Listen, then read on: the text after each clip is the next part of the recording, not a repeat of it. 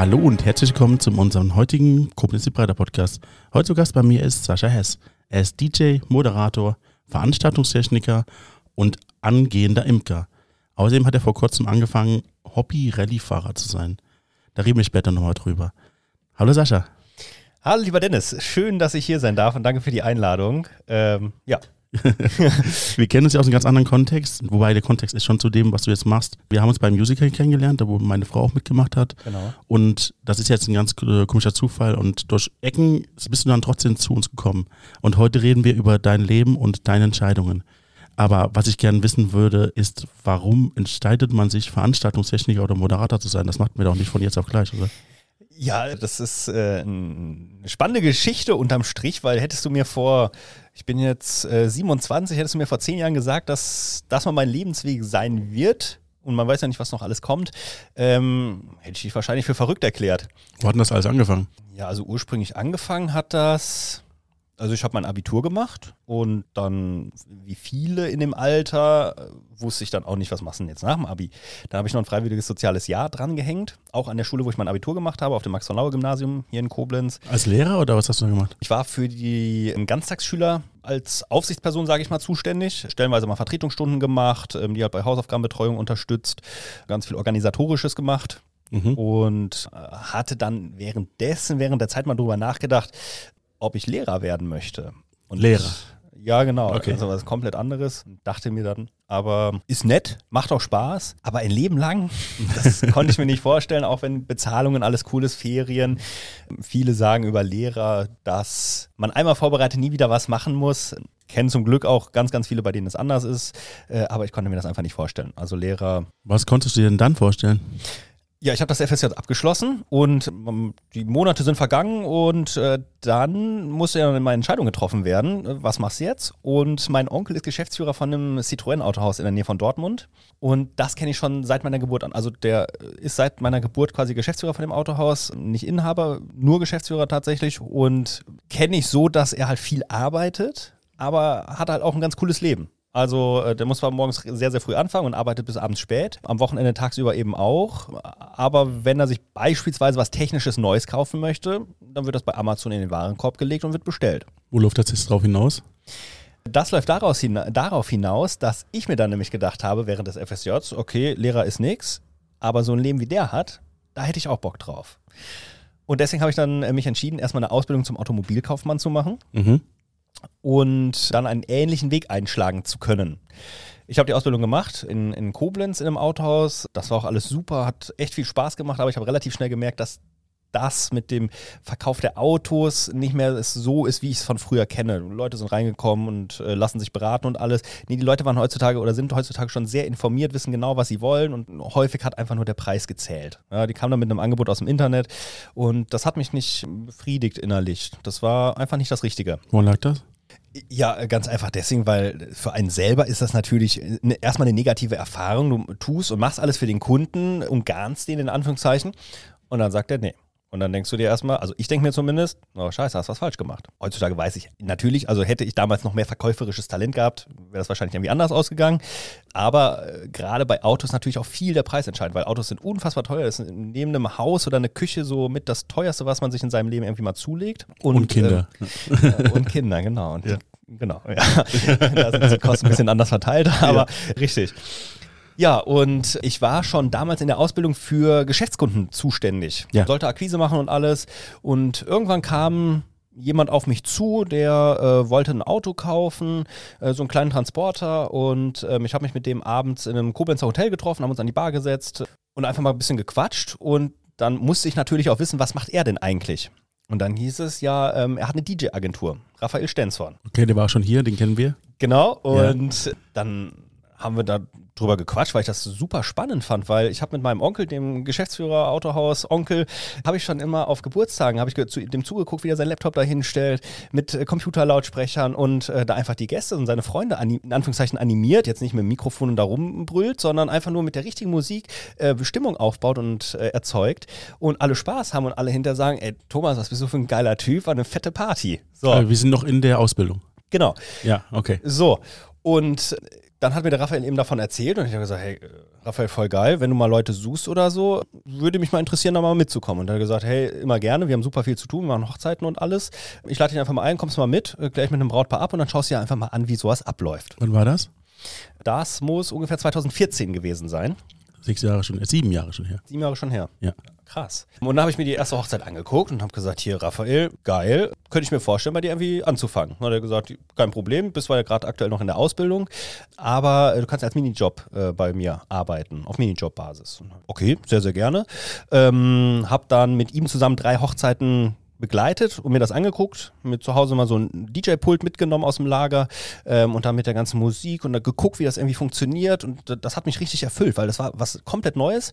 Ich kannte das nur mit Windows Media Player, Klinkenstecker dran und dann Abfahrt. also wirklich alles andere als professionell und auf einmal merkte ich, geil, das geht ja auch viel einfacher, viel schöner.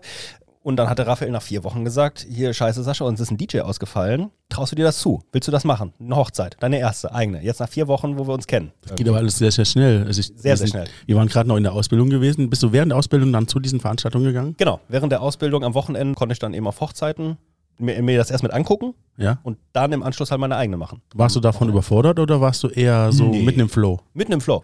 Okay. Also ähm, teilweise dann, äh, klar, im Autohaus ist es üblich, dass die noch samstags geöffnet haben. Dann habe ich halt bis äh, 13 Uhr irgendwie noch in der Ausbildung dann auch am Wochenende im Autohaus ausgeholfen Mhm. und bin dann halt äh, abends auf die Hochzeit und haben mir das dann angeguckt. Sonntag war ja frei, dementsprechend hat das nicht irgendwie miteinander kollidiert. Das war Mhm. vollkommen in Ordnung auf meinen äh, damaligen Chef vom Autohaus und ähm, das hat alles wunderbar gepasst. Genau, so habe ich dann beim Raphael angefangen. Die Ausbildung ähm, habe ich dann irgendwann beendet in dem Autohaus. Habe für mich entschieden, das ist nicht das Richtige. Das haben wir ja schon eben rausgehört, ja. Genau, Ja. und bin dann zu einem großen Koblenzer Fahrradhersteller, zu der Marke Canyon gegangen als Serviceberater. Sprich, äh, Canyon ist ja, also ich habe weiterhin immer noch beim Raphael als Minijob-DJ gearbeitet und bei Canyon war ich dann dafür zuständig, dass die Fahrräder, die ja überwiegend übers Internet gekauft werden und dementsprechend auch per Post wieder zurückgeschickt werden, wenn irgendwas an, der, an Reparaturen zu erledigen ist, war ich dafür zuständig, diese Fahrräder, die dann vom Lager aufgebaut wurden, in Empfang zu nehmen und zu gucken, alles klar, was bemängelt der Kunde, was muss repariert werden, was ist da zu tun. Und habe mir dann ein Fahrrad gehabt, habe einen Kostenvoranschlag e- erstellt mit den Infos, die der Kunde mir gegeben hat. Fahrrad weitergeschoben in die Werkstatt, nächstes Fahrrad. Das klingt jetzt alles sehr, also wir sind jetzt gesprungen von der Ausbildung zu Canyon Genau. und zu deinem Aufgabenbereich. Aber du, du hattest ja gesagt, du wirst diesen Autohausjob nicht machen. Wie kam es denn dazu, dass du zu Canyon gekommen bist? Ich habe mich da beworben. Ich habe geguckt, äh, ist klar, was gibt es hier irgendwie für, für, Warum für, Canyon? für Jobs? Ich fahre privat gerne Fahrrad. Ich fahre nicht Gelände. Ich fahre auf der Straße. Ich fahre gerne schnell. Aber ich fahre gerne mit einem Mountainbike schnell, weil mir das optisch besser gefällt. Und genau, ich habe einfach geguckt, was gibt es hier in der Umgebung für Jobs. Und bei Canyon bin ich dann irgendwie stehen geblieben. Dachte, geil, cooles Unternehmen, gefällt mir. Beworben und hieß sofort, ja, kannst gerne bei uns anfangen. Aber so spannend klang das jetzt nicht, so was du erzählt hast. Ja, am Anfang war ich sehr, sehr motiviert. Ja. Und dann machst du das mal eine Woche mit den Fahrrädern den ganzen Tag. Und dann hieß es, hey Sascha, wenn du magst, kannst du gerne in den direkten Kundenkontakt gehen. Sprich, wenn Kunden mit ihrem Fahrrad vor Ort in die Werkstatt kommen, dann kannst du dann gucken, was ist dran und das machen. Und habe ich gemerkt, ja, eigentlich hast du von Fahrrädern gar keine Ahnung. Ich wollte sagen, wo kam denn eigentlich die Skill her, dass du Fahrräder reparieren kannst? Also ich will jetzt nicht von mir behaupten, dass ich ein guter Verkäufer bin, aber im Bewerbungsgespräch wurden die, die richtigen Fragen gestellt, die ich äh, deswegen beantworten konnte, weil ich meinem Vater schon ein paar Mal dabei zugeguckt habe, wie der Fahrräder repariert. Also auch nur hobbymäßig äh, von, uns, von uns Kindern, ja. Äh, aber wie ein Mantel gewechselt wird äh, oder, oder ein Schlauch oder wie eine Bremse grob eingestellt wird, in Anführungszeichen, das habe ich schon mal gesehen, irgendwie. Oder es war noch die Frage, wie man ein Rad zentriert. Also Ja.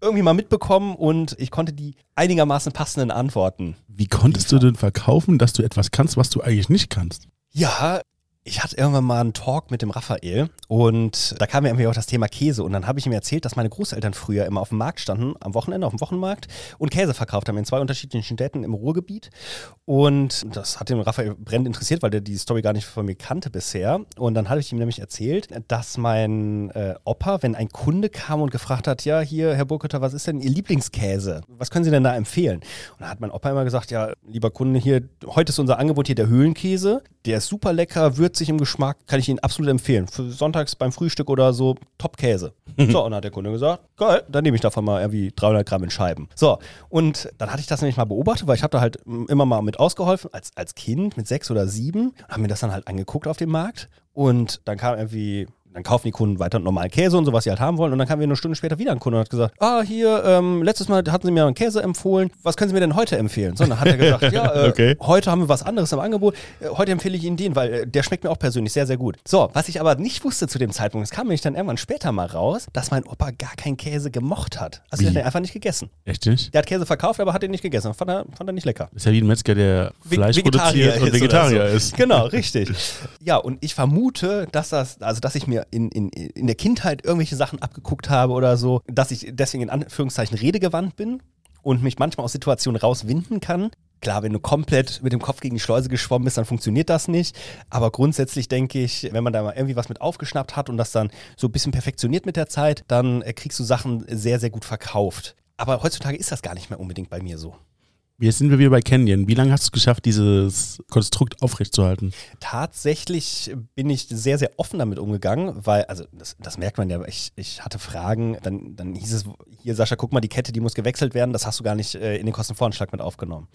so, und dann habe ich gesagt, ja, äh, woran sehe ich denn, ob die gewechselt werden muss oder nicht? Ach so, ja, guck mal, ich zeig dir das mal. So, und dann wurde mir halt alles Mögliche gezeigt, aber ich lerne auch relativ schnell. Das heißt relativ, ich lerne schon sehr schnell, wenn mich Sachen interessieren. Und Fahrrad, das ist so ein Alltagsgegenstand. Wenn du selber auf einmal mitkriegst, wie du Sachen daran reparieren kannst oder verbessern kannst, dann hat das für mich auch einen persönlichen Nutzen. Und dann, dann habe ich diese, dieses ganze Wissen mit aufgesaugt. Das war spannend, aber es war nicht so spannend, dass ich da den ganzen Tag geguckt habe, was an Fahrrädern kaputt ist. So, das hat mich nicht gefordert. Und du hast nebenbei trotzdem noch diese Hochzeiten Genau. äh, DJ, gedjed. Wie sagt man dazu? Hochzeiten begleitet, sagen wir Begleitet. eigentlich. Genau, als DJ begleitet. Muss noch nebenbei erwähnen, er sitzt auch gerade in Alltagskleidung bei mir und die Alltagskleidung bei ihm ist tatsächlich immer in eine Fliege zu tragen und das finde ich sehr angenehm. Ja, man braucht ja, also kommen wir bestimmt vielleicht später nochmal zu. Ich habe ja einen Kunden, der sagt, äh, man braucht auch irgendwie Markenzeichen und so und Ja. Wiedererkennungswert. Und ich finde es eine Fliege sehr, sehr stylisch. Und das macht mich auch zu einem Stück weit aus mittlerweile, weil wenn ich mal keine anhabe, dann heißt ja, Sascha, geht's dir gut, weil du hast keine Fliege an. Genau. Und weiterer Vorteil ist, äh, wenn man nicht weiß, was man mir zu Geburtstag, Weihnachten, Ostern oder sonst was schenken soll, Immer eine Fliege. immer eine Fliege. Damit man fast immer Dann das kommen wir nochmal später dazu. Also Genau. wir sind jetzt, du hast dieses Konstrukt so aufrechthalten können, dass die Kollegen dir geholfen haben, als du gesagt Genau. hast, du kannst es nicht. Genau, richtig. Ich habe gesagt, hobbymäßig fahre ich gerne Fahrrad, aber von Reparaturen und Co. habe ich ganz ehrlich gesagt nicht so wirklich Ahnung. Deswegen brauche ich auch ein bisschen Unterstützung und das war auch vollkommen in Ordnung. Genau. Wie lange ging das jetzt gut? Was hast du denn, ich meine, du hast ja nebenbei jetzt einen anderen Job gemacht und wir wissen ja heute, dass du das jetzt auch hauptberuflich machst. Wie hat sich das entwickelt? Ja, äh, der Raphael ist ja ein sehr, sehr cleveres Kerlchen und er hat relativ schnell gemerkt, dass ich bei Canyon absolut nicht glücklich war. Ich bin Ja. dann zwar hingegangen, Arbeitszeiten waren von 9 bis 18 Uhr, äh, es wurde darauf Wert gelegt, dass man eine Stunde Pause macht. Alles cool, super Kollegen, super cooles Team, aber die Arbeit an sich, die hat mich einfach nicht erfüllt. Und der Raphael hat das gemerkt und hat gesagt, Sascha, ich merke, das ist irgendwie nicht so das Richtige für mich, äh, für dich. Ähm, stimmt das? Liege ich da richtig? Und ich gesagt, ja, absolut. Ist so. So, und dann hat er gesagt, Das, das klang jetzt viel zu einfach. Was ist denn der Hintergrund dahinter? dass mich der nicht gefordert hat. Genau. Es war jeden Tag das Gleiche. Okay. Und wenn ich immer und immer und immer wieder die gleichen routinierten Sachen mache, fordert mich das einfach nicht. Und das dann so langweilig, dass mich das dann auf Dauer unglücklich macht. Natürlich, ich bin da hingegangen, hatte keine Krankheitstage, alles cool. Aber für mich innerlich war das, es war einfach keine Erfüllung. Das klingt so ein bisschen wie Fließbandarbeit. Richtig. Und äh, das war es auch absolut. Ja, es gab ein Proje paar Projekte, die ich mit angefangen habe, aber insgesamt war einfach, es war einfach nicht das Richtige. Weil die Hauptarbeit war immer noch, nimm die Fahrräder auf, guck, was da mir dann zu machen ist. Ich bin mir sicher, hätte ich gesagt, hier komm, habt ihr nicht noch irgendwas anderes für mich, was mich ein bisschen mehr fordert, wäre das auch was gewesen. Aber da kommt der Raphael dann wieder ins Spiel. Der dann nämlich gesagt hat, hier Sascha, wenn du Bock hast, also unterm Strich war ich ein halbes Jahr bei Canyon, sieben Monate waren es, glaube ich, als festangestellter Mitarbeiter, wo dann der Raphael halt kam, wo wir Gespräche hatten und gesagt hat, hey, wenn du dir vorstellen kannst, bei mir anzufangen, als festangestellter DJ, aber auch, und äh, das kam nämlich dann eben mit der Zeit, äh, dass äh, das DJ-Unternehmen auch Tagungen begleitet hat, wo ich einfach mal mit dabei bei war und mir das angeguckt habe, ähm, auch mit dem Fokus darauf, dass diese Tagungen sich äh, weiter aufbauen, also dass man mehr Tagungsgeschäft macht, weil das ein, ein, ein, Prozess ist, dass man unter der Woche dann auch noch zusätzliches Einkommen hat. Eben nicht nur am Wochenende mit den ganzen Hochzeiten, Firmenfeiern, Geburtstage, die man eben so macht, mit einem Team aus fünf, sechs DJs, wie wir am Wochenende irgendwie unterwegs waren, sondern eben auch noch die Woche untenrum gefüllt bekommt und da halt zusätzliche Einnahmen generiert. Ob ich mir das bei ihm vorstellen kann, deswegen bei ihm anzufangen. Was war deine Intention und was hast du dabei gedacht? Äh, da der Raphael ein sehr, sehr geiler Typ ist, also sowohl menschlich als auch wie er mir als, er war ja dann mein Chef, also Ja. Minijob-Chef, gegenübergetreten ist, einfach top. Also es hat so Spaß gemacht, mit ihm zusammenzuarbeiten und da habe ich gesagt, Raphael, gerne, gib mir einen Arbeitsvertrag. Unterschreibe ich. Dann hat er gesagt, ja, okay, sehr, sehr gerne. Ähm, brauchst du noch so, eine, so, ein, so ein Anforderungsprofil, also was dann meine Tätigkeiten sind? Ich sagte, nee, also wenn sich das jetzt nicht groß von dem unterscheidet, was ich bisher irgendwie bei dir mache, auf äh, 450 Euro Basis, dann brauche ich das nicht. Ich vertraue dir, dass das einfach cool wird und ansonsten spricht man miteinander und guckt, dass man es irgendwie gelöst bekommt. Ich würde zwischendurch mal klären, du hast also DJ, Moderator, Veranstaltungstechniker, der Imker, da kommen wir später nochmal drauf Mhm. zurück, alles als Laie dann selbst gelernt. Genau, der Raphael hat mich äh, quasi angelernt. Ja. Und durch diese Anlernerei hat es funkt- da bist du quasi so ein Art Naturtalent gewesen und hast das dann alles selbst gelernt. Ja, Naturtalent will ich jetzt nicht sagen, aber ich lerne, äh, wie eben auch schon erwähnt bei, bei Canyon, ich lerne halt grundsätzlich relativ schnell, vor allem wenn mich Sachen interessieren und so technisches, was ein Stecker hat, was leuchtet, blinkt, wo Ton rauskommt, das ist halt geil. Ja, und das hat, fand ich alles so spannend und dazu dann vor allem noch den, äh, den, den, den Kundenkontakt oder gerade auch auf Hochzeiten, dass du den, den Brautpaaren den zu 99 Prozent schönsten Tag des Lebens einfach noch mal ein bisschen geiler gestaltest, das ist top. Jetzt will ich aber gerne wissen, was dieses eine Prozent bedeutet. Äh, es gibt tatsächlich trotzdem, ähm, es kam zweimal, glaube ich, vor, äh, dass sich Brautpaare nachts dann so gefetzt haben, weil betrunken und Gäste sich daneben benommen und und und und nö, das sind deine Freunde. Äh, natürlich kommt das vor und es gibt natürlich auch äh, Brautpaare, die zum zweiten oder dritten Mal heiraten. Und dann ist halt der zweite oder dritte schönste Tag im Leben oder wie auch immer man das sehen mag. Genau, deswegen diese in Anführungszeichen Einschränkung der 1%. Gut, das heißt, du hast alles in Selbstarbeit gelernt und Moderator, das habe ich bis jetzt noch nicht verstanden. Was bedeutet das eigentlich? Ja, also ich habe dann äh, beim Raphael Fest angefangen und dann haben wir auch äh, Firmenjubiläen als Beispiel begleitet. Was heißt das? Eine Firma hat ihr 40. äh, Firmenjubiläum eben gefeiert und äh, haben bei uns ein Komplettpaket gebucht. Also Was ist ein Komplettpaket? äh, Komplettpaket, also in dem Fall war es dann, ähm, die wollten DJ von uns haben für den Abend. Ja. Ähm, die hatten aber tagsüber so ein offizielles Programm, wo jemand durch die Show leiten soll, also Show durch, äh, durch, durch den Tag einfach leiten sollte. Es waren ganz viele Gäste geladen, Kunden, Lieferanten, äh, Promi äh, Politprominenz in Anführungszeichen, also regionale Politiker und so. Und das musste eben moderiert werden. Und der Raphael war immer selber als Moderator unterwegs und hat irgendwann gesagt, oh hier Sascha, Mach du. mach du das doch mal. Und dann hab ich gesagt, äh, nee, Raphael, auf keinen Fall. Mach ich nicht. Sehe ich mich nicht. Dann hat er gesagt, ja, aber hier als, als Hochzeits-DJ und so, da musst du ja, und das hat er mir nämlich auch beigebracht, auch das Mikrofon in die Hand nehmen und die Gäste in Anführungszeichen animieren. Animieren deswegen in Anführungszeichen, weil wir, und so habe ich das beigebracht bekommen, so handhabe ich das immer noch in unserer DJ-Agentur, dass ähm, es nicht heißt, so, und die nächste Runde gedrückt, wär's, wär's, wär's, wär's, wie auf der Kirmes. Weil das geht Ja. halt gar nicht. Breakdance. Genau, das ist. Es mag Leute geben, die das cool finden, aber das ist absolut nicht unser Stil, weil an dem Tag steht das Brautpaar im Vordergrund oder halt der Gastgeber, Geburtstagskind, wer auch immer und nicht der DJ mit solchen Aktionen. Und deswegen hat der Raphael mir schon relativ früh beigebracht, dass man eben bei äh, Anmoderation das Mikrofon ja auf jeden Fall in die Hand nehmen muss. Also ähm, Hochzeitssorte kommt, darf ich Sie alle mal bitten, äh, zum Brauttanz aufzustehen, auch mit der Gestik dabei. Also so ähm, einladen zu machen, dass die Gäste alle aufstehen und rüberkommen zur Tanzfläche, dass sie sich dann um die Tanzfläche aufstellen und dem Brautpaar zugucken, äh, wie sie ihren Hochzeitstanz tanzen, weil damit ja die Tanzfläche eröffnet ist.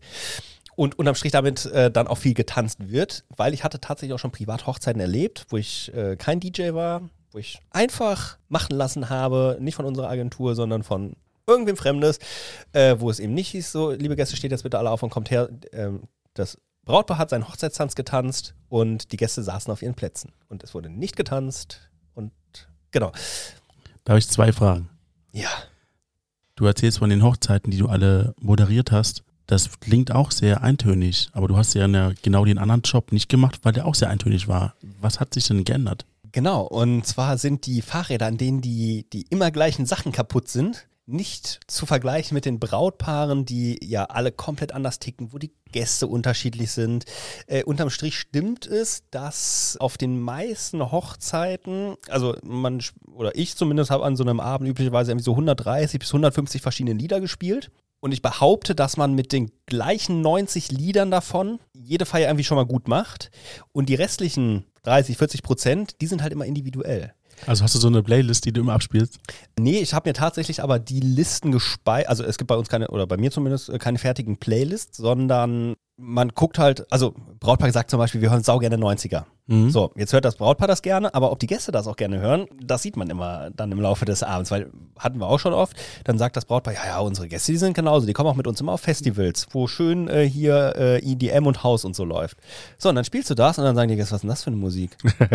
wir wollen 90er hören. So, und äh, da muss man halt immer dann den, den Spagat finden, einmal was das Brautpaar gut findet, was die Gäste gut finden und sind wir ehrlich, also ich weiß jetzt nicht, wie du dazu stehst, aber 90er so Spice Girls Wannabe und Backstreet Boys, ja. das gehört halt irgendwie immer zusammen und auf einer Hochzeit kommt das immer gut an. Ich war ja mal Security und da ist auch Helene Fischer immer ganz oben mit dabei. Ja. Also ich war auf sehr vielen Veranstaltungen und Helene Fischer ging mir irgendwann so durch die Ohren, da. Nicht nur dir. Ja. Genau. das ist auch mal eine, eine, eine, gute Frage von uns gewesen. Äh, wie steht ihr zu Helene Fischer? Ja, nein, vielleicht, weil irgendwann genau, also Lieder nutzen sich natürlich auch ab, ja. äh, sowohl auf Hochzeiten als auch bei uns als DJ. Aber wenn es der Kundenwunsch ist, dann wird es natürlich gespielt. Fertig. Hört man da noch hin? Ja, also, du musst ja wissen, wann Atemlos ist. ist. ja fünfmal an einem Abend. Ich meine, als der Atemlos, als der Song Atemlos gerade sehr, sehr aktuell mhm. war, war bei Kanas Veranstaltung der Atemlos-Song ungelogen 15 Mal an einem Abend. Das ist äh, spannend, weil bei mir persönlich zum Beispiel ist es und so handhabe ich es auch mit äh, meinen DJ-Jungs oder so äh, versuche ich denen das zu lehren, dass ich sage, es wird kein Lied am Abend zweimal gespielt. Ausnahme ist natürlich, Brautpaar kommt oder Trauzeugen und da versuche ich dann aber trotzdem mal so diplomatisch zu sein und zu sagen, hey, stell mal vor, du bist im Club und ein Lied wird zweimal gespielt, die meisten lenken dann ein. Es gibt aber oft genug, nein, ich finde es geil, ich will es nochmal hören. Okay. es gibt Sachen, da merkst du, diskutierst du jetzt weiter, ja oder nein. Da ist die Frage, ich habe auch einen DJ kennengelernt, der hat tatsächlich gesagt, ich lehne kategorisch ab, atemlos zu spielen. Würdest du das auch so handhaben oder ist das. Bei normalen Gästen, wenn das, also wenn das Brautpaar sagt, gibt es nicht, dann ja, dann kommuniziere ich das beispielsweise auch den Gästen gegenüber. Wenn ich selber für mich die Entscheidung treffe, ich spiele ein Lied nicht, dann muss es so krasse Gründe geben dafür, dass man das dem Kunden, dem König am Ende erklären kann, wieso du etwas nicht spielst. Äh, ich sage jetzt einfach nur als Beispiel ganz krass, äh, wenn das irgendwelche Lieder von äh, Rechtsradikalen wären. Ja.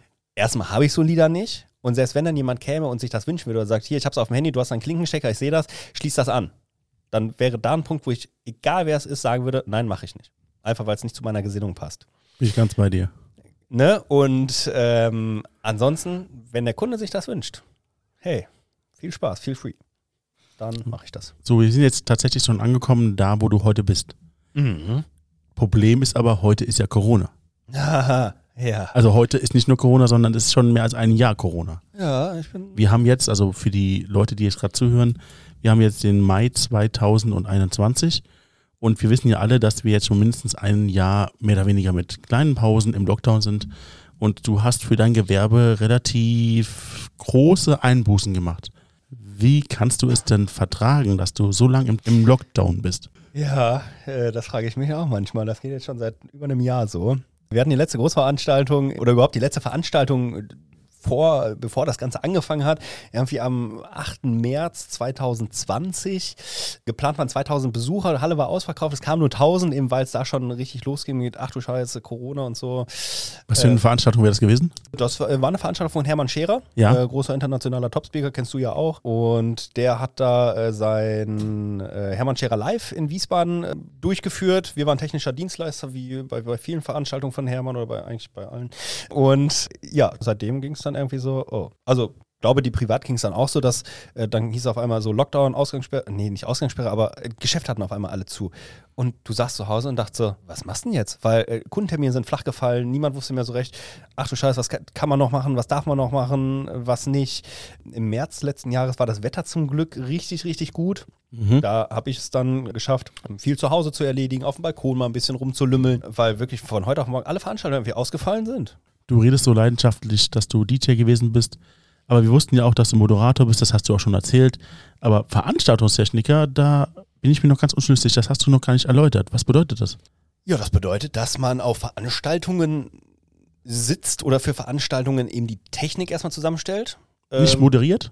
Oder? Ja, wenn der Kunde das wünscht, machen wir das auch noch. Aber als Veranstaltungstechniker bist du erstmal dafür zuständig, beim Tonpult die Mikrofone zu regeln. Okay. Zu gucken, welche Lautstärke kommt da wie raus, äh, ähm, Musik mit einzubinden. Oder aber auch bei der Videotechnik Kameras zu bedienen. Oder die Lichttechnik im Lichter zu steuern. Oder bei der Bühnentechnik Bühne zu bauen. Und das ist halt alles, das ist ein riesen, riesen, riesen, riesen Zweig, Veranstaltungstechnik. Also ist das, das, quasi, das ist quasi das, was du damals bei dem Musical gemacht hast, wo meine Frau mitgespielt hat. Genau, Okay. richtig. Und das kam irgendwie so. Aber dafür brauchen wir doch jede Menge Wissen. Ich meine, du musst das Licht kontrollieren, du musst wissen, wann du welches Mikro einstellst und ich war ja dabei, das hat funktioniert. Einen Abend nicht, aber da wollen wir nicht drüber reden. Ehrlich.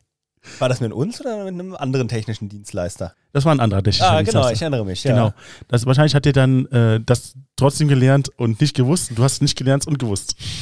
Oh, da gibt es viele Faktoren. Ich erinnere mich genau an, an den einen Abend, wo es nicht funktioniert hat. Aber äh, gut, da, darum geht es ja auch gerade gar nicht. Ja, es ist tatsächlich äh, super viel, vor allem natürlich auch in Anführungszeichen rechtliche Dinge, weil wenn du dir überlegst, jeder war wahrscheinlich schon mal auf einem Konzert und hat über sich geguckt und gesehen, wow, da hängen ja ganz schön viele Lampen und diese Traversen aus Stahl oder überwiegend Aluminium. Wenn das runterfällt und wenn es nur eine Schraube ist, die aus irgendwie 10, 15 Meter Höhe runterfällt, ich will die nicht auf meinen Kopf kriegen. Und gerade in Deutschland gibt es ja ganz, ganz strenge Richtlinien. Genau, richtig. Und tatsächlich kann man diesen äh, Beruf, also die, die Veranstaltungstechniker ist ein Ausbildungsberuf, Fachkraft für Veranstaltungstechnik, äh, noch ein sehr, sehr junger, ich meine jetzt ungefähr seit 20, 22 Jahren in dem Dreh gibt es äh, die Ausbildung, also wirklich noch sehr, sehr jung. Und äh, ja, ich bin irgendwie reingewachsen. Also zum einen durch Raphael, durch diese, ursprünglich mal DJ, äh, wo dann halt Tagungen äh, immer mitbegleitet wurden, äh, wo wir jetzt keine Traversen unter der Decke geflogen haben, so nennt man das Fliegen im Sinne von, man hängt sie oben über einem auf. Und ja, ich, ich bin da so reingewachsen und irgendwann habe ich festgestellt, das mit dem DJ, das ist cool, das macht Spaß. Aber wie du eben schon gesagt hast, die Routine. Und ich habe mich da selber, im Nachhinein weiß ich, abgenutzt, weil ich freitags und, Son äh, freitags und samstags in der Saison, also irgendwie von, von Anfang Mai bis Ende September, Mitte Oktober, jeden Freitag und Samstag auf einer Hochzeit unterwegs war. Die gleichen 90 Lieder. Und die gleichen 90 Lieder plus die 40, 50 anderen dann äh, gespielt habe. Und das war dann irgendwann, wo ich gesagt habe, boah, ja, also Hochzeiten habe ich jetzt nicht mehr so Spaß dran. Ne? Und ja, der Raphael, äh, der hat irgendwann gesagt, äh, grundsätzlich, er hat sich nämlich auch, das habe ich ge- gemerkt, wo ich dann halt immer weiter in den Bereich DJ vorgedrungen bin, sage ich mal, hat er sich gleichzeitig immer so ein Stückchen rausgezogen und mich einfach machen und gewähren lassen. So als DJ hast du dann, warst du ein Teil der Crew oder hattest du damals schon die Befugnis, denen der Crew zu sagen, was sie zu tun hat? Also zum Teil war ich Teil der Crew, aber gleichzeitig konnte ich denen natürlich auch sagen, oder da, da kommen so dann üblicherweise so Fragen auf, hier, wo willst du das Pult hin haben oder was willst du für ein DJ-Pult? Äh, brauchst du sogenanntes Monitoring, also dass du selber hörst, was du da eigentlich tust? Äh, und da habe ich dann irgendwie gemerkt, oh, schon irgendwie äh, cool hier mit dieser ganzen Technik und so. Ne? Was hat sich daraus entwickelt? Ja, daraus hat sich entwickelt, dadurch, dass der äh, Raphael sich halt immer weiter aus dem Bereich DJ zurückgezogen hat und mich gleichzeitig gewähren lassen hat, also auch bezüglich unserer anderen Minijob-DJs. Und wenn Material gekauft werden musste und ich habe gesagt, hier guck mal, Raphael, der Lautsprecher, der ist nichts mehr, ähm, sollen wir den reparieren lassen oder neu kaufen? Dann hieß es, hey Sascha, ich vertraue dir, entscheid du. Wo ich mir so dachte, ja, okay. So, und dann hat er mich halt so ein bisschen langsam an die Sache rangeführt. Und irgendwann hat er gesagt, hier, Sascha, jetzt mal Butter bei die Fische. Äh, bist ein geiler Typ. Ähm, ich habe Bock, mit dir zusammen eine Firma zu gründen. So. Okay. Und am Anfang war das immer so, dann haben wir beide so kurz drüber gelacht, dann war das Thema erledigt. Und das hat sich irgendwie so ein Jahr lang hingezogen. Ich glaube, ich war zwei Jahre beim Raphael festangestellt. So das erste drei, halbe, dreiviertel Jahr war gar nichts in der Richtung. Dann fing es halt an mit so, oh, lass mal eine Firma zusammen gründen, ein bisschen Lachen dabei und dann irgendwann so, ja, aber jetzt mal ernsthaft, Sascha, lass wirklich eine Firma zusammen gründen. So, und dann haben wir die ganze Zeit überlegt, okay, was für einen Geschäftszweck soll die haben, weil ich mir dann auch, also man wächst ja dann so langsam da rein und hat ganz viele Entscheidungen getroffen, äh, auch was Personal angeht und so und welchen DJ können wir noch irgendwie mit in unser Team aufnehmen und da hing dann auch viel an mir und dann hat ähm, Raphael eben gesagt, ja okay, welchen Geschäftszweck und für mich hatte sich halt der Bereich DJ da schon so weit dann abgenutzt irgendwie, dass ich gesagt habe, also den Bereich DJ möchte ich grundsätzlich weiter betreuen und mitmachen, einfach weil es äh, schön ist, Brautpaaren diesen einmaligen Tag, diesen einmaligen Abend zu bescheren. Du schön gesagt. Ja, habe ich äh, Verkäufer.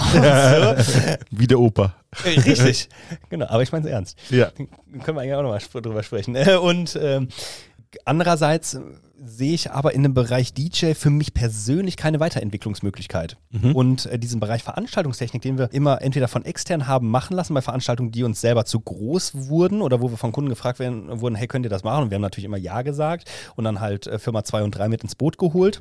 Äh, haben wir dann einfach, oder habe ich für mich entschieden, ich möchte den Fokus auf Veranstaltungstechnik legen. Einfach, weil ich es super spannend fand, weil die Berührungspunkte dazu zwar da waren, aber äh, nicht in der Tiefe, wie ich sie dann gerne gehabt hätte. Und ähm, weil ich da, und muss man einfach offen sagen, auch wirtschaftlich eine Skalierbarkeit gesehen habe. Jetzt sind wir beim Geschäftszweck der Firma, die ihr gründen wolltet. Genau. Was für eine Firma war das denn dann?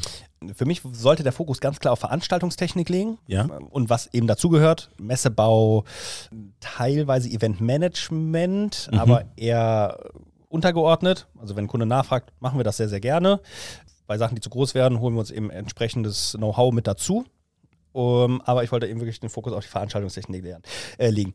Über die Jahre, in Anführungszeichen, es waren ja dann irgendwie nur zwei oder was beim Raphael, habe ich halt schon echt viel mitgenommen. Viel gelernt über Tontechnik, über Lichttechnik, wie man Lampen ansteuert, DMX, was ist das überhaupt? Adressierung, Kanäle, bei Tonfrequenzen, was gibt's da? Was ist ein Low-Cut, Delay und ah, da, da gibt es ja so viele Begriffe. Ich bin leicht überfordert. Ne? Äh, geht mir teilweise heute immer noch so. ja. Nee, aber also das, womit du alltäglich zu tun hast, das hast du irgendwann drin. Und ich habe einen sehr, sehr guten Draht. Äh, Und die Firma nenne ich auch sehr, sehr gerne mit Namen zu der Firma Actionlight aus Urmitz. Einfach weil, also ist eine Veranstaltungstechnikfirma auch, seit 25 Jahren am Markt und ich kriege von denen so viel Input, wofür ich so, so dankbar bin. Die könnten jederzeit sagen, wenn ich eine Frage habe, die man eigentlich als gelernter Veranstaltungstechniker wissen müsste. Und ich gehe trotzdem zu denen und frage, hey, ähm, kannst du mir das mal erklären? Die nehmen sich die Zeit auch nachts um 3 Uhr, wenn ich auf einer Veranstaltung hocke und ich kriege irgendwas nicht hin, ist es immer noch so. Die nehmen sich die Zeit dafür und ähm, das ist halt absolut nicht selbstverständlich. Genau, da hole ich mir dann halt Know-how, wenn ich Sachen selber nicht kann. Aber das sollte dann eben der Geschäftszweck der Firma sein, dieser GmbH.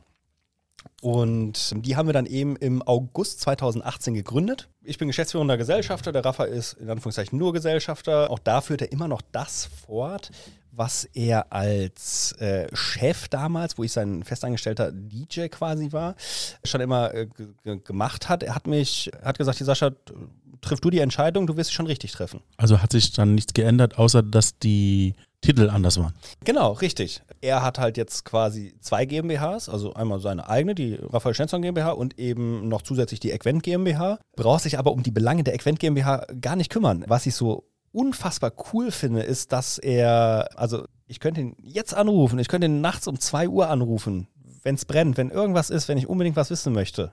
Dann geht er dran und nimmt sich die Zeit dafür und nimmt sie sich halt wirklich. Er sagt Termine ab und tut alles, gerade jetzt in Zeiten von Corona. Äh, dass es natürlich einmal der GmbH, wo er, worin er natürlich auch Einlagen hat, finanziell gut geht, aber auch, dass ich mich als Mensch weiterentwickle und eben, dass wir zusammen da eine, eine geile Firma haben, die halt Menschen unterm Strich einfach erfreut. Also durch das, was wir tun. Es ist selten, einen Menschen zu finden, der mit einem so gut zusammenarbeitet, was diese Sache angeht. Ja, absolut. Und er hat bisher noch keine von meinen Entscheidungen hinterfragt, beziehungsweise es ist ja schon eine Entscheidung, dass ich hier bin. Und ja, auch teilweise, also klar, ich bin der Sascha Hess, aber ich äh, spre spreche jetzt auch teilweise für die Equent GmbH. So, für die Veranstaltungstechnikfirma. Und alle Entscheidungen, die halt irgendwie getroffen werden, damit ist der Raphael d'accord. Und das ist halt unfassbar viel wert, weil ich äh, kenne auch oder habe schon von vielen Geschäftsbeziehungen gehört, äh, wo es zwei Gesellschafter gab, wo der eine eine komplett andere Meinung hatte zu dem, was der andere macht, weil beide im operativen Geschäft tätig waren. Und äh, das hat dann in vielen Fällen, wo ich es kenne, dazu geführt, dass die Firma halt entweder die Firma zerbrochen ist oder halt einfach die Gesellschaft und äh, der eine hat sein Ding weitergemacht, der andere das andere und zwei Leute haben sich gehasst. Super. Entschuldigung, jetzt will ich dir natürlich nicht den Wind aus den Segeln nehmen, aber irgendwann kam ja dann der März oder April 2020. Ja, erinnere mich nicht daran. Wir sind ja jetzt schon über ein Jahr weiter. Ja, aber das Ähm. ist der Mai 2021. Genau. Äh, damals, wo dann die ganzen Kunden angerufen haben und gesagt haben, hier, äh, Sascha, wir wissen noch nicht, wie es aussieht und wir würden gern stornieren, umbuchen oder, oder, oder gerade aus dem Bereich Hochzeiten. Also der Kalender war sowieso pickepacke voll. 2019 war ein super geiles Jahr, also sowohl wirtschaftlich als auch von den Aufträgen, die stattgefunden haben. Das hat alles Spaß gemacht. Es waren viele, viele coole Nummern mit dabei. Und äh, dann waren die Kunden alle natürlich so begeistert, dass sie gesagt haben, hey, wir planen die gleiche Veranstaltung 2020 wieder.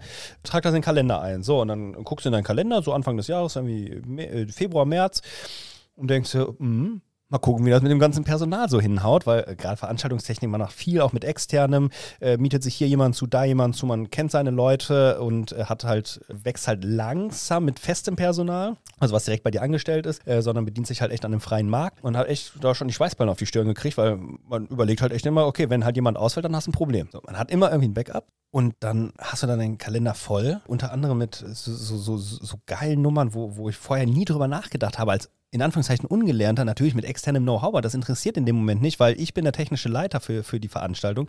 Äh, Veranstaltung von Hermann Scherer gemacht mit Anfang Januar, äh, Mitte Januar war es, irgendwie mit 1400 Leuten in Blaubeuren. Ich glaube, Baden-Württemberg liegt das. war ein kleiner Ort, aber eine super geile Halle. Dann Mitte März, kurz vorm Lockdown, eine Veranstaltung geplant mit ein bisschen über 2000 Personen ausverkauft. Es gab keine Tickets mehr. Und dann kommst du dahin, es ist alles fertig. Die Besucher kommen rein und man fängt schon an so zu reden und sagt sich, oh, mal gucken, wie viele heute wirklich kommen, weil Corona war da allgegenwärtig. Wir waren froh, dass wir die Veranstaltung überhaupt noch durchführen durften. Also Team Scherer war froh, dass sie die Veranstaltung noch durchführen durften und wir natürlich auch, weil wir haben da irgendwie einen ganzen Tag, 16 Stunden fast aufgebaut, eingerichtet, programmiert und gemacht und getan. Und dann wäre es natürlich schade, wenn auch immer sowas spontan aufgrund von äh, irgendwelchen Verordnungen, die ja absolut legitimiert gewesen wären, aber abgesagt worden wäre. Und ja, wir haben die Veranstaltung mit dann 1000 Leuten durchgeführt, weil einfach 1000 Leute nicht kamen haben das trotzdem gerockt, war eine coole Veranstaltung. Und dann kam der Lockdown. Dann kam dann der Lockdown. Ist man so drin, in, wieder voll im Flow und äh, macht und tut und dann auf einmal ist so, ja, das heißt von, von der Regierung, Veranstaltungen sind äh, untersagt bis auf weiteres. Wir müssen da gucken, dass äh, sich die Leute nicht infizieren. Und wenn ich mir die Zahlen von damals angucke, zu den Zahlen, wie sie heute sind, äh, das war ja schon nochmal ein Unterschied. Ja, und dann sitzt du da zu Hause, guckst in deinen Kalender und denkst dir, okay, wie geht das denn jetzt so weiter? Was hat das mit dir gemacht? Ja, also ich war zu dem Zeitpunkt ähm, 25. Hast da irgendwie ein gutes Jahr gehabt, du guckst aufs Konto und weißt, okay, fängst schon an zu rechnen, was ich noch nie machen musste. Okay, wie lange hältst du noch durch? Weil du eigentlich weißt du hier, äh, ich gucke mir das Jahr an und sehe, alles klar, äh, Einnahmen sind auf jeden Fall entspannt da. Easy peasy. Äh, und dann guckst du und denkst dir, ja, scheiße, wenn jetzt irgendwie alles ausfällt, dann wie, wie lange machst du den Job noch? So, und äh, da kam ich dann wirklich ins Grübeln. Hab dann auch viel mit Raphael gesprochen, der dann auch gesagt, hey, alles cool, äh, Finanzen passen doch noch und äh, wir rocken das schon und äh, lass mal ein bisschen Zeit ins Land gehen. Ja, Lockdown war ja irgendwie Mitte, Ende März. April wurde dann erstmal alles abgesagt. Dann kam der Mai, da wurde. es geht jetzt jeden Monat. Alles abgesagt. Immer schlimmer. Genau, äh, toi, toi, toi. Viele Hochzeiten, die wir zu dem Zeitpunkt geplant hatten, die wurden halt verschoben. Entweder auf später im Jahr oder auf 2021. Ja, und mit den Brautpaaren haben wir überall Lösungen gefunden, weil ich bin da, also natürlich haben wir AGBs, aber wenn du mich jetzt fragst, hey, was sind eure Stornierungsbedingungen? Hey, keine Ahnung, weil sowas interessiert mich nicht, weil ich versuche mit dem Kunden immer eine einzelne Lösung zu finden. Mittlerweile haben wir oder biete ich allen Brautpaaren einfach damit das fair ist, wirklich die gleiche Lösung an. Aber also mit so rechtlichen Dingen und so ähm, Pupskram in Anführungszeichen befasse ich mich gar nicht, weil ich will ja mit den Menschen interagieren und klarkommen und nicht sagen, ja, guck in den AGBs nach, da findest du, das ist das jetzt und entweder friss oder stirb, sonst hole ich mir einen Anwalt. So, das bin nicht ich. Ähm, deswegen haben wir da mit allen Lösungen gefunden. Ja, und dann kam der Juni und ganz viele Veranstaltungen waren zu dem Zeitpunkt schon final abgesagt, beziehungsweise das, das Datum wäre gewesen, wo eine Veranstaltung hätte stattfinden sollen, aber mhm. es durfte halt nicht sein, auch Outdoor nicht. Ja, und dann die Fixkosten laufen weiter, der Kontostand sinkt und sinkt und ja, dann hat man mal wieder eine Hochzeit gemacht, was ganz, ganz komisch war, weil es hat sich irgendwie illegal angefühlt. In der Zeit, wo diese drei Wochen wieder alles in Ordnung war? So, so ungefähr. Im Sommer. Ja, ja genau. genau. Äh, gefühlt drei Wochen, ja. Das war echt nicht lang. Und dann haben sich auch die ganzen Firmen, äh, die die feiern, also wo es hieß, ja, wir, wir warten jetzt erstmal ab und gucken, haben sich dann irgendwann überlegt im Sommer, hey, scheint ja doch zu laufen, planen wir mal unsere Feier für November, Dezember. Kamen auch schon ein paar Weihnachtsfeiern rein, wir waren dann irgendwie ähm, ja, im Oktober und ja, dann wurde beschlossen, erst hieß es ja, das geht ja dann immer relativ schnell durch die Medien, oh, ein neuer Lockdown geplant ab 1. November und so. Und ja, so kam es ja dann auch. Und da dachte ich, scheiße, jetzt bist du hier, äh, ne? Jetzt fängt wieder alles an. Jetzt fängt wieder alles an. Natürlich hat man Einnahmen über den Sommer generiert. Es gab, glaube ich, sogar einen Monat mal, wo ein bisschen Plus war. Aber unterm Strich äh, zu einem normalen Jahr, zu 2019 vor allem verglichen, aber ein absolutes Scheißjahr. So, der Umsatz war unterm Strich der gleiche, aber das liegt an ein paar Großveranstaltungen, die wir hatten und die äh, vom Ertrag her kaum, kaum was ausmachen. Jetzt sitzt du da zu äh, Hause abends und weißt, dass den Tag über die Leute alles abgesagt haben. Mhm. Dann mache ich mir erstmal ein Bier auf. Erstmal ein Bier So. auf. Aber was hat das mit dir gemacht? Also, ich meine, du hast ja den ersten Lockdown schon mitgemacht, hast gemerkt, okay, um das, äh, um das Wort aufzugreifen, was du gesagt hast, scheiße, das, was jetzt gelaufen ist, kommt schon wieder. Jetzt fängt das ganze Spiel schon wieder an. Was ist passiert? Äh, wie kamst du damit klar? Ja, man hat dann auch immer wieder viel Freizeit und ähm, nee, also jetzt mal Spaß beiseite. Ähm, das hat mich wirklich äh, vor, vor, vor, vor große Herausforderungen gestellt, weil ich habe dann halt weitergerechnet und habe gedacht, okay, also wären die Einnahmen aus November und Dezember ganz normal gekommen, wie sie geplant gewesen wäre, hätte ich mir eigentlich bis März, April 2021 keine Gedanken machen müssen. Aber mir war dann klar, wo es hieß, alles klar, neuer Lockdown kommt, war mir klar, das wird nicht zwei Wochen dauern, und das wird auch nicht so sein, dass jetzt Kunden schon mal irgendwie was im Vorfeld bezahlen oder dass die Sachen doch erstmal stehen bleiben und dann gucken wir mal, sondern ich habe für mich fest entschieden und war mir absolut sicher, November, Dezember, es werden absolut keine Veranstaltungen mehr stattfinden. Und so kam es ja dann auch. Und im Vorfeld, also Ende Oktober, habe ich dann angefangen, äh, ich bin in einem Unternehmernetzwerk äh, Mitglied und habe dann da auch mit ähm, offenen Karten, sage ich einfach mal, gespielt und habe gesagt, hier Leute, bei mir sieht es jetzt wirklich eng aus unverschuldet, weil ähm, ich kam ja so gut übers Jahr durch die Rücklagen von 2019.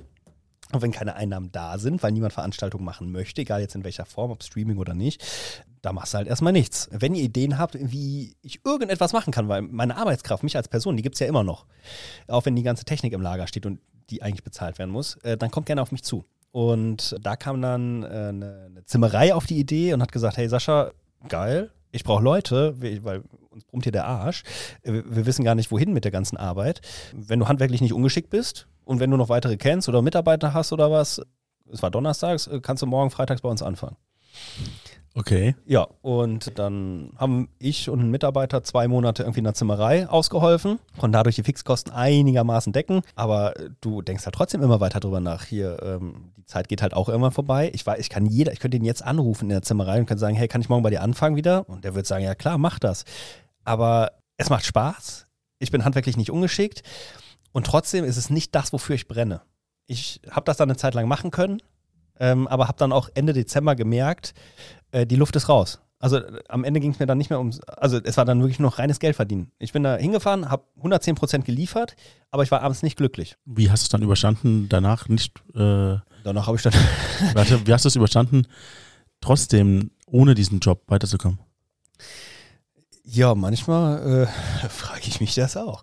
nee, also ja, ich denke, das kann ich auch hier erzählen. Da hat der Staat dann schon unter die Arme gegriffen. Es gab diese groß angekündigte November-Dezember-Hilfe, wo alle sagen, "Oh, hat so ewig gedauert wegen Programmieren und bla und das Geld kam nicht. Ja, ich habe sie selber relativ spät oder mein Steuerberater hat sie sehr, sehr spät beantragt, erst im Januar oder Februar. Bis dahin war alles tutti, das Geld war super schnell da. Aus privaten Rücklagen konnte ich noch ein bisschen was einlegen, äh, aber tatsächlich, äh, vielen Dank, Angela Merkel und an die Bundesregierung. Wirtschaftsminister, Finanzminister, äh, die haben da tatsächlich, also aus meiner Sicht, ganze Arbeit geleistet. Ob es jetzt fair ist, dass man im Dezember, weil man dann noch irgendwie einem Kunden kurzfristig noch eine, eine Halleneinrichtung machen durfte, die der Kunde aber dann erst Anfang Januar, am 2. Januar bezahlt und das deswegen nicht in die Dezemberhilfe reingehört und deswegen richtig viel Geld, in Anführungszeichen, flöten gegangen ist. Ob das richtig ist oder nicht, es sind halt steuerliche Dinge, mal gewinnt man, mal verliert man, ist einfach so. Aber unterm Strich tatsächlich durch den Staat ähm, hat das dann geholfen. Und das hat mir dann erstmal, ich sag mal einfach mal, so einen Motivationsschub nochmal gegeben, weil erstmal bist du als Unternehmer, äh, du versuchst alles, du, du telefonierst mit Kunden und sagst ihnen, hier, guck mal, wir fangen jetzt auch, oder wir haben uns jetzt auch auf Livestreaming spezialisiert. Das Thema habe ich ja noch gar nicht angesprochen. das hast du irgendwann, du hast schon eben angesprochen, aber du hattest gemeint, da war noch nicht die Rede davon vom Livestreaming, als du von den abgesagten Veranstaltungen geredet hast. Genau, dann hole ich noch mal kurz aus oder wir gehen noch mal kurz zurück. Äh, Hermann Scherer Veranstaltung März 2020 hat stattgefunden, danach war alles abgesagt und ich bin Mitglied in einem Koblenzer Fitnessstudio und die hatten dann irgendwie äh, zwei Wochen später gepostet auf Instagram, hier, wir gehen morgen zum ersten Mal live. Wollt ihr mehr davon sehen? so, und ähm, ich als technisch interessierter Mensch habe dann äh, direkt dem, dem Inhaber, dem Chris, geschrieben, hey Chris, geil, wie löst ihr das denn technisch? Weil mich das einfach interessiert hat, weil Livestreaming war zu dem Zeitpunkt in der Veranstaltungstechnik, es wurde nie, fast nie nachgefragt. Ganz, ganz, ganz, ganz selten. Und deswegen gab es da auch kaum Berührungspunkte mit, obwohl es in Anführungszeichen fast nichts anderes ist als Kamera aufstellen und eben gucken, dass der Ton woanders gut ist. So, und dann hat er gesagt, ja, ähm, mit dem Handy. so, und dann hatte ich zufällig da so ein Gerät mir bestellt, was für Livestreaming äh, gemacht ist, hatte ein paar Kameras und habe gesagt, hey, wenn du Bock hast, das bisschen professioneller mit richtigen Kameras, mit einem kleinen Videomischpult, mit Lautsprechern und allem äh, zu machen, dass man auch mit den, mit den Teilnehmern interagieren kann, würde ich das einfach anbieten, würde ich hier kostenfrei machen, einfach damit ich selber weiterkomme. Wann war das? Äh, das war, muss, muss im April gewesen sein. Also jetzt Anfang vor kurzem. April, äh, Anfang April 2020. Ah, okay. Genau. Also, Damals äh, schon. Genau, beim, beim ersten Lockdown. Weil Fitnessstudios hatten ja auch geschlossen, Ja. durften auch nichts machen und die müssen ja trotzdem ihre Mitglieder irgendwie bei der Stange halten. Natürlich. Und äh, da hat er gesagt, äh, ja, super gerne, gerade für umsonst. Habe auch gesagt, hier, ich gebe keine Garantie, dass das jetzt alles geil wird oder so, weil, wie gesagt, ist ein Thema, womit wir alle in der Branche noch nicht so viel zu tun hatten. Und gesagt, getan, einen Tag später zu dem hingefahren, alles aufgebaut, sonntags ersten Stream gehabt, lief. Echt cool. Und so hat man dann halt immer angefangen zu optimieren. Äh, dann war der Sommer, Fitnessstudios hatten wieder geöffnet, dann kam der zweite Lockdown im November und dann haben wir es anfänglich wieder bei ihm im Fitnessstudio gemacht, wo ich dann abends nach der Zimmerei noch hingefahren bin.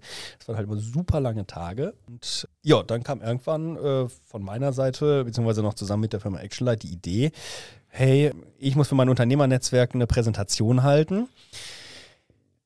Lass uns doch, weil ich wollte das Thema Livestreaming einfach mal allen Leuten irgendwie ein bisschen begreifbar machen und zeigen, was man da so für Möglichkeiten hat. Lass uns doch ein richtiges Studio bauen. So, und äh, das habe ich dann äh, gemacht, äh, haben ein erstes Studio entwickelt, was aber schon sehr der Fokus auf diesem Thema Fitness-Livestream war, mit viel Lichteffekten, mit einer Plexiglasbühne, wo unten drunter die Scheinwerfer lagen. Also wirklich richtig Disco. Wir hatten auch mal einen DJ-Stream gemacht. Aber wenn du jetzt Vorstand von einer Bank bist, willst du keine Disco-Effekte. War das alles jetzt äh, kostenfrei, was du erzählt hast? Oder Ja, war- das zu dem. Zeitpunkt nicht mehr kostenfrei? Das war immer noch alles kostenfrei. Genau. Okay. Genau, und ja, Vorstand von der Bank würde da halt zum Beispiel nicht tagen. Und äh, dann haben wir ein zweites Studio gebaut. Das war, wurde dann schon äh, ein bisschen besser. Das war dann im, im Januar, aber halt auch immer noch sehr, sehr discolastig. Ja, mittlerweile sind wir bei, also beim dritten Studio war es dann wirklich rein äh, für, wie das ist jetzt wirklich ein Fernsehstudio geworden. Ähm, und dann habe ich aber gedacht, äh, also alles zusammen irgendwie mit Actionlight. Und dann haben wir gesagt, ja, irgendwie brauchen wir jetzt trotzdem noch mal was, wo die, die Fitnessnummern stattfinden können mit Disco-Charakter, aber gleichzeitig, wo du auch eine Tagung drin machen kannst. Und das ist jetzt Studio Version 4. Aktuell haben wir jetzt äh, drei Studios tatsächlich, die wir irgendwie gleichzeitig bespielen könnten. Wir sind jetzt Profi im Livestreaming, äh, wir können Fitness machen, wir können Disco machen, also mit, mit DJs. äh, Wir hatten schon sehr, sehr bekannte äh, DJ-Duos bei uns. Wir haben Kochsendungen gemacht, wir haben Weinverköstigungen gemacht, wir haben Jahreshauptversammlung von Banken gemacht. Das ist alles, was ein Geschäftsfeld, was jetzt halt dazu kam, wo man sich reingefuchst hat, wo man sich in der aktuellen Zeit darauf spezialisiert hat, weil aktuell machst du nichts anderes als Livestreaming. Offline-Veranstaltungen sind verboten immer noch. Und was dann natürlich auch dazu geführt hat, dass auf einmal wieder Einnahmen da waren. Das wollte ich gerade fragen. Sind wir immer noch im Nicht-Einnahmenbereich? Ja, die Nummer für die Fitnessstudios machen wir halt aus diversen Gründen weiterhin kostenfrei, äh, immer noch. Aber es gibt natürlich auch bezahlte Nummern. Die sind leider in Anführungszeichen in der Unterzahl, beziehungsweise nicht unbedingt in der Unterzahl, aber es reicht halt nicht, um die Fixkosten zu decken, die man halt trotzdem hat. Irgendwie. Und sei es nur, äh, für, für das das Studio läuft, Autos, die halt trotzdem noch angemeldet sind und und und. Löhne müssen natürlich gezahlt werden. Klar, ein Teil wird über Kurzarbeit abgedeckt, aber äh, so ein Studio betreibst du halt nicht, wenn, wenn Mitarbeiter in Kurzarbeit sind. Ja, das funktioniert eben nicht. Äh, deswegen sind auf jeden Fall trotzdem immer noch Kosten vorhanden und äh, es gibt mal einen Monat, wo so ein kleiner Lichtblick ist, wo dann die Einnahmen gerade so die Ausgaben decken. Das ist dann in Ordnung. Wir machen halt genau das Thema Livestreaming. Wir haben uns jetzt, äh, wir haben angefangen auf Videoproduktion ähm, mit Licht oder Ton auszuhelfen. Wir machen eigene Werbevideos für Kunden, die dann auf uns zukommen und sagen, hey Sascha, du hast doch Kameras, du machst doch Livestreaming. Dann, dann kannst du mir doch einen Imagefilm machen, oder? so, weil die Denkweise finde ich gut. Und am Anfang habe ich gesagt, ja, äh, nee. Und äh, dann habe ich mich mit einem sehr, sehr guten Freund äh, unterhalten, der äh, Videoproduzent ist. Und ähm, der hat gesagt, hey Sascha, kein Problem, ist eine scheiß Zeit für dich. Also wir kommen uns äh, räumlich nicht in die, in die Quere, weil der ist im Raum Köln tätig, äh, weil er da auch wohnt. Der hat mir ganz, ganz viele Tipps und Tricks gezeigt. Der, äh, ich kann ihn jetzt anrufen auch und sagen, hey, äh, Janik, erzähl mir gerade, wie funktioniert das und das oder was muss ich da beachten? Und dann gibt er mir sofort Tipps und Tricks. Und ähm, da komme ich dann jetzt auch wieder in so eine Schiene rein, wo dann halt Einnahmen wieder raus generiert werden. Aber es ist halt ein sehr, sehr mühseliger Prozess und ähm, es ist alles nur, ich sage immer, um den Tod zu verlängern oder das Leben halt noch irgendwie ein bisschen aufrecht zu erhalten und das alles zu verzögern, weil es die wenigsten machen momentan so Erträge, überhaupt in der Branche, jetzt nicht im Raum Koblenz, aber überhaupt in der Branche machen so Erträge, wie es zu normalen Zeiten als Veranstaltungstechnikfirma üblich Es geht ist. ja auch einfach gar nicht. Es geht nicht. Nee, Ja. genau. Und das fällt uns allen halt unglaublich schwer. Streaming ist cool, aber es ersetzt auf keinen Fall die Offline-Veranstaltung, wo du glücklichen Menschen, also wo du die Aura von denen spürst, wo du die lachen siehst, wo du mal kurz was zwischen der lauten Musik hin und her rufen kannst. Äh, aktuell siehst du sie ja, ich bräuchte dir nicht sagen, jeder kennt das.